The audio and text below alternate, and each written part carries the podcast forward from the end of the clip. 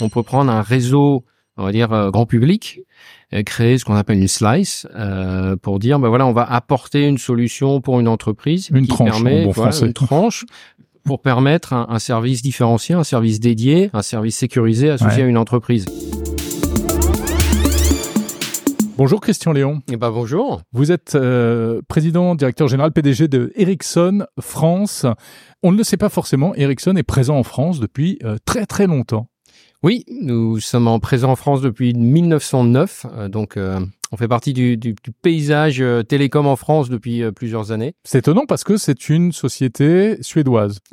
Oui, alors le, ma- le marché des, des télécoms euh, en, en Suède, c'était pour connecter les gens qui étaient, euh, on va dire, vraiment, euh, vu la taille du pays, pour les, pour les connecter. Et puis après, très rapidement, Ericsson est parti à l'étranger, euh, bah, justement pour apporter ces solutions de connectivité à travers le monde, pour connecter d'abord les endroits, après les, on va dire, les, les, les personnes et maintenant les, les choses. Mhm.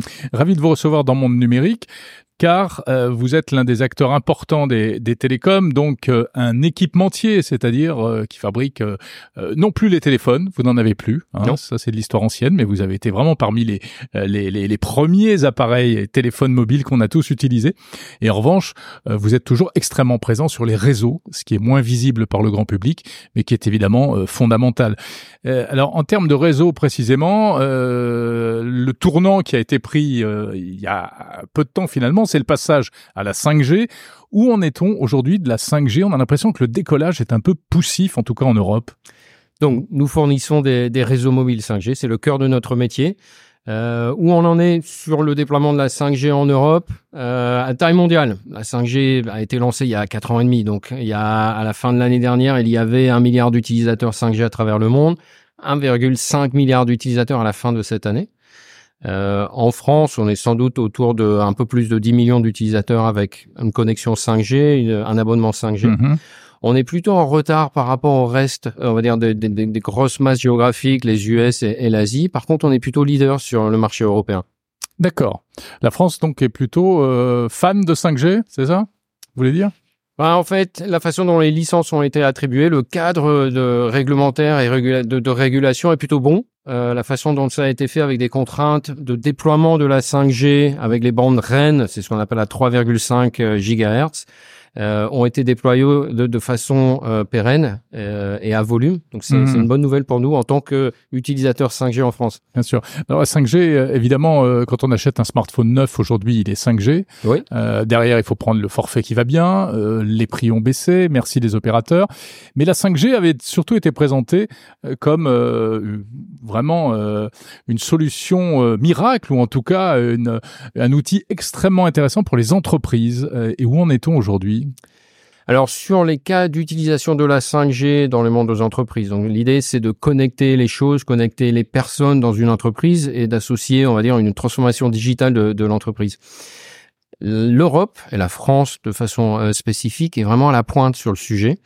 Euh, c'est ce qu'on appelle Industry 4.0, so, donc prendre de la connectivité et transformer, digitaliser une, une entreprise. On a des cas concrets, ce sont plus des, des, des trials, ce sont plus des, des, des, des proof of concept. des, voilà, du- tests et des, tests, et des c'est vraiment preuves. en Ouais. déploiement. Mhm. On a des systèmes en production chez ArcelorMittal, chez EDF, chez Airbus, avec de la connectivité qui vraiment transforme les entreprises euh, aujourd'hui. Ce ne sont plus des, je vais dire, de, de la théorie. Et De quelle manière est-ce que ça les transforme? Qu'est-ce que ça apporte au fond? Alors j'ai un cas concret. On a visité euh, le site de Dunkerque, ArcelorMittal, il y a quelques semaines. Il y a ce qui s'appelle un train continu chaud euh, sur 600 mètres avec un laminoir. Euh, par le passé, il n'y avait pas de connectivité parce que c'est vraiment un site industriel conséquent, des, des zones de couverture assez complexes à, à couvrir. On a apporté de la 4G, 5G, donc c'est ce qu'on appelle 5G Steel, pour connecter en fait les objets et les personnes qui travaillent sur ce sur ce train continu chaud. Et ça a littéralement changé la façon de penser, de travailler sur ce sur cet écosystème, avec apporter bah, de la de l'efficacité sur la chaîne de production, mais aussi euh, de la sécurité pour les employés sur le site. Et ça, ça, ne- ça ne peut pas se faire euh, avec euh, du Wi-Fi, par exemple, tout simplement? Bah Alors le, le fondamental pour le cas, là chez ArcelorMittal, c'est un réseau privé euh, pour un problème de résilience, euh, pour des soucis aussi de sécurité. Tout le trafic reste en local. Après les réseaux 4G, 5G ont été pensés avec justement des contraintes euh, environnementales qui sont compliquées. Le Wi-Fi n'a pas été pensé en termes de mobilité au départ ou de, en termes de sécurité au départ. Là où Ah oui, les réseaux portée- cellulaires ont été faits vraiment pour ça, pour des notions de, de mobilité et des notions d'environnement complexe. Donc les systèmes sont robustes et résilients pour pour s'ajuster sur voilà un train continu chaud sur 600 mètres est un environnement un petit peu compliqué. Et le Euh, Wi-Fi ne porte pas sur 600 mètres? Non. forcément. Tandis que la, la 5G, elle le permet. Euh, Il y, a, il y a quelque chose qui se développe aussi et que le grand public ne connaît pas forcément, c'est ce qu'on appelle les, ré- les réseaux privés de la 5G. hein. De, de, de quoi s'agit-il? Alors le pour pour créer un réseau privé, il y a plusieurs solutions technologiques. C'est un peu ça, c'est ce que vous avez développé Oui. chez Arcelor Oui, c'est un réseau privé. Euh, toutes les solutions d'entreprise de la 5G sont pas nécessairement privées. On peut prendre un réseau, on va dire euh, grand public, euh, créer ce qu'on appelle une slice euh, pour dire, ben voilà, on va apporter une solution pour une entreprise Une qui tranche, permet, bon voilà, une tranche pour permettre un, un service différencié, un service dédié, un service sécurisé associé Ouais. à une entreprise. Euh, un cas d'usage qui est, qui est lancé aux US avec euh, donc il y a une application, c'est Teams euh, chez, chez Microsoft. Euh, pour une entreprise qui a certains employés en mobilité, Mhm. de leur dire bah, écoutez, on va vous donner une tranche dédiée avec de la qualité de service dédié quand vous êtes en connexion Teams euh, dans un environnement professionnel et on vous garantit que votre expérience quand vous êtes connecté, que vous voulez partager votre vidéo, partager des fichiers, vous aurez une expérience de qualité sur un réseau mobile. Est-ce que ça va pas un petit peu à l'encontre de, de ce qu'on appelle la neutralité du net, c'est-à-dire euh, les, les- les mêmes réseaux pour tout le monde en fait?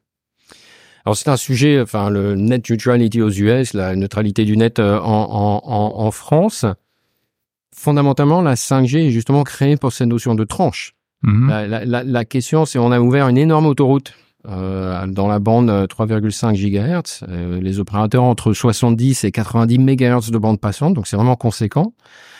Elle n'est pas occupée cette autoroute. Donc ce qui est intéressant, c'est de se dire est-ce qu'on peut prendre une tranche sur cette autoroute, de la dédier et de garantir une certaine qualité de service. Mhm. C'est payant. Ça- ça- Oui, justement, euh, c'est payant parce qu'on a justement un service qui est, Ouais. qui est au-deçà de ce qu'on a aujourd'hui sur le reste du réseau. Pourtant, quand on écoute les opérateurs euh, télécoms, euh, les, les Orange, SFR, Bouygues, etc. en France ou d'autres dans d'autres pays, on a l'impression qu'ils peinent un peu à, à, à monétiser, comme ils disent, la 5G. C'est-à-dire qu'elle est là, elle leur a coûté très très cher, mais ils savent pas trop quoi faire payer à leurs clients.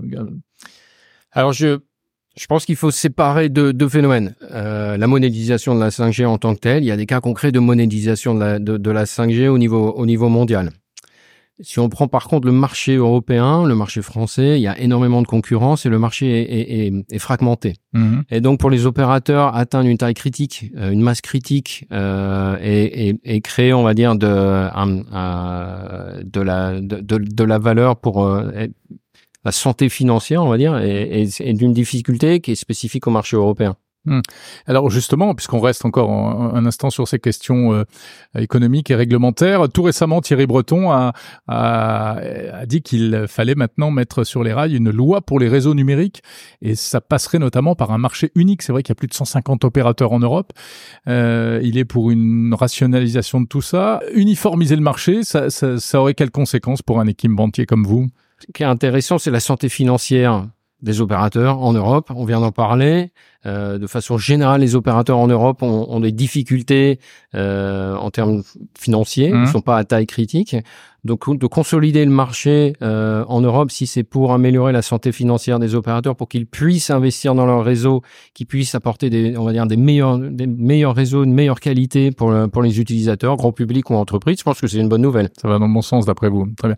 Euh, si on revient un peu plus sur les innovations technologiques, alors vous avez des, des chercheurs, des labos de recherche euh, euh, chez Ericsson. Ils travaillent sur quoi aujourd'hui? Comment est-ce qu'on peut euh, on peut améliorer la 5G On peut euh, en tirer encore plus que ce qu'elle offre aujourd'hui? Alors aujourd'hui, vous étiez à l'Innovation Day, Ericsson Day euh, en France.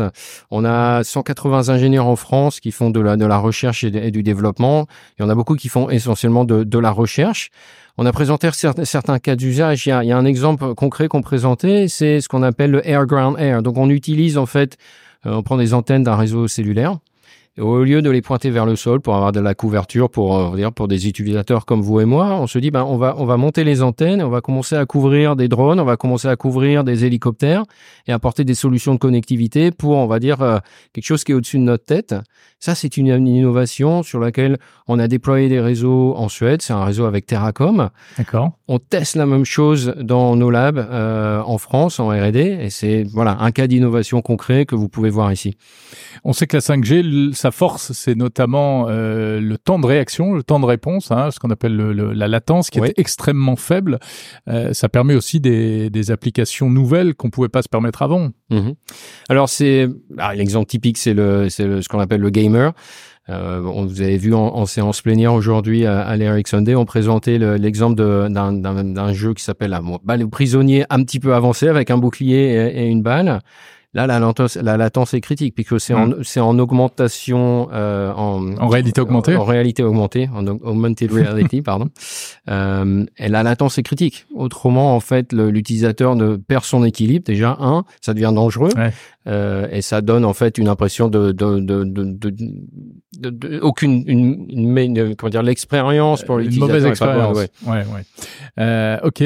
Comment est-ce que vous voyez le, le, futur de la 5G C'est quoi les innovations à venir euh, du côté encore une fois de ceux qui fabriquent les réseaux alors, il y a une des statistiques qui est sortie aujourd'hui qui, pour moi, est, intéressante parce que ça me concerne. Euh, la statistique, c'est il y a 21% des utilisateurs 5G qui seraient prêts à payer plus pour différencier leur, leur, leur on va dire leur service de façon ponctuelle ou de façon continue. J'en fais partie. Euh, il y a plusieurs situations où je suis, euh, je suis pas en vacances et j'ai un appel de, mon PDG qui me demande de me mettre sur euh, sur une session. Mmh. J'aimerais bien avoir une qualité de service. Il y a beaucoup de gens qui, préfèrent ne pas avoir de réseau dans ce Oui, mais il y a des fois, soit on rentre au bureau, soit on prend l'appel de chez soi. Je préfère le prendre de chez moi dans ces cas-là. Il y a toujours, on va dire, des aléas. Euh, ou alors, je suis dans une gare en France. J'aimerais bien avoir une qualité de service euh, améliorée. Pour, encore, encore une fois, là, c'est pas un usage ponctuel, c'est un, un, usage sur une certaine. Ne jamais courir et chercher du réseau, en fait. Et donc, ce type d'innovation, je pense que c'est devant nous, c'est en train de se construire. Ça, ça s'est fait dans d'autres géographies. Euh, et donc cette innovation qui va venir en France, je pense que c'est une très bonne nouvelle. C'est ce qu'on appelle, ça passe par ce qu'on appelle la 5G standalone? Oui, qu'on va lancer en France dans les six prochains mois, et ça permet justement de créer euh, des slices ou des tranches euh, de bout en bout et justement de garantir une certaine qualité de service. C'est la 5G où le, le, cœur des réseaux des opérateurs est, est, est également, euh, enfin lui-même est amélioré. C'est ça oui, la, la 5G. Et, et, ça. et ça permet justement d'avoir une latence euh, très courte et d'améliorer justement des cas d'usage comme du gaming. Très bien. Merci Christian Léon. Ben, merci beaucoup. PDG d'Ericsson France.